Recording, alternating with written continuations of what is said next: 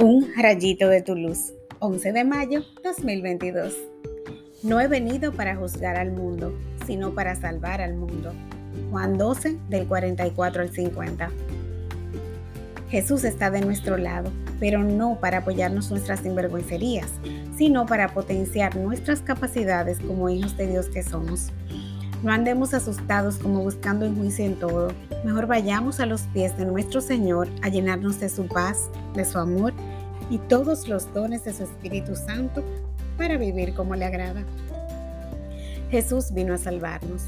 Está permanentemente delante del Padre intercediendo por nosotros. Entonces, ¿cuál es el estrés de andar en un carrusel sin fin? Pidamos al Señor la gracia de vivir en equilibrio, haciendo lo que nos toca con responsabilidad y de la mejor manera que podemos, pero sabiendo que el resultado final está en sus manos. Oremos. Gracias Señor porque conoces mi corazón débil y mis ganas de servirte y serte fiel.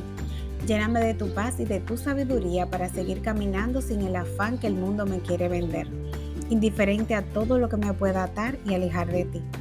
Que mi fe en ti sea mayor que mis miedos y así camine en confianza porque me llevas de la mano. Amén.